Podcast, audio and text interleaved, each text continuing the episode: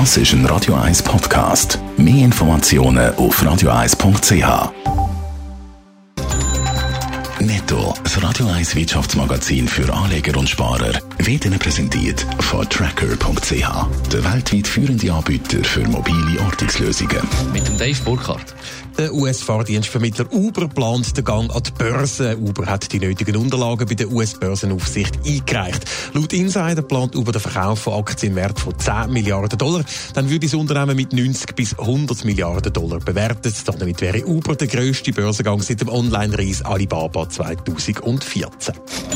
Das Weltraumprojekt SpaceX vom Tesla-Gründer Elon Musk absolviert seinen ersten erfolgreichen Transportflug ins All. Die Schwerlastrakete Falcon Heavy hat den saudi-arabischen Kommunikationssatellit ins All transportiert. Die drei Raketenantriebe sind im Anschluss zur Erde zurückgekehrt. Mit solchen mehrmals verwendbaren Antrieben will SpaceX Weltraummissionen in Zukunft günstiger machen. Bei deutschen Banken drohen Warnstreiks. Gestern ist die dritte Verhandlungsrunde für rund 200.000 Bankangestellte ohne Ergebnis zu Ende gegangen. Die Gewerkschaft fordert unter anderem eine Erhöhung der Kälter um 6 Prozent.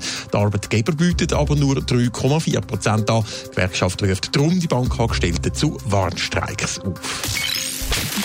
Heute ist der Thurgauer Zugbauer Stadler Rail an der Börse. Das nur knapp einen Monat nachdem der Stadlerpatron Peter Spuler äh, den Gang an die Börse bekannt gegeben hat, Dave Burkhardt. Ja, es ist dann plötzlich schnell gegangen mit dem Börsengang von Stadler. Heute Morgen wird die Aktie das erste Mal gehandelt mit einem Ausgabepreis von 38 Franken. Das entspricht einem Platzierungsvolumen von über 1,3 Milliarden Franken.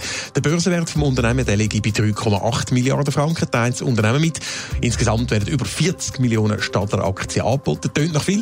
Laut Experten ist das aber viel zu wenig zum Nachfragedecken. Das Interesse an der Stadler Aktie, das sei riesig. Ja, und das dürfte es dann auch schwierig machen, dass aus der Stadler Aktie eine Volksaktie wird, wie der Peter Spuler gerne hätte. Ja, der Peter Spuler hat bei der Bekanntgabe vom Börsengang gesagt, er würde sich freuen, wenn Stadler viele Kleinaktionäre hätte, die auch noch bahnbegeistert sind.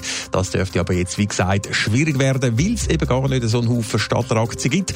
Platziert worden sind Aktien vor allem bei institutionellen Anlegern, wie zum Beispiel Pensionskassen, Versicherer oder Anlagefonds. Für Privatanleger dürfte es also schwierig werden, im Besitz von so Stadteraktien zu kommen. Netto, das Radio 1 Wirtschaftsmagazin für Konsumentinnen und Konsumenten.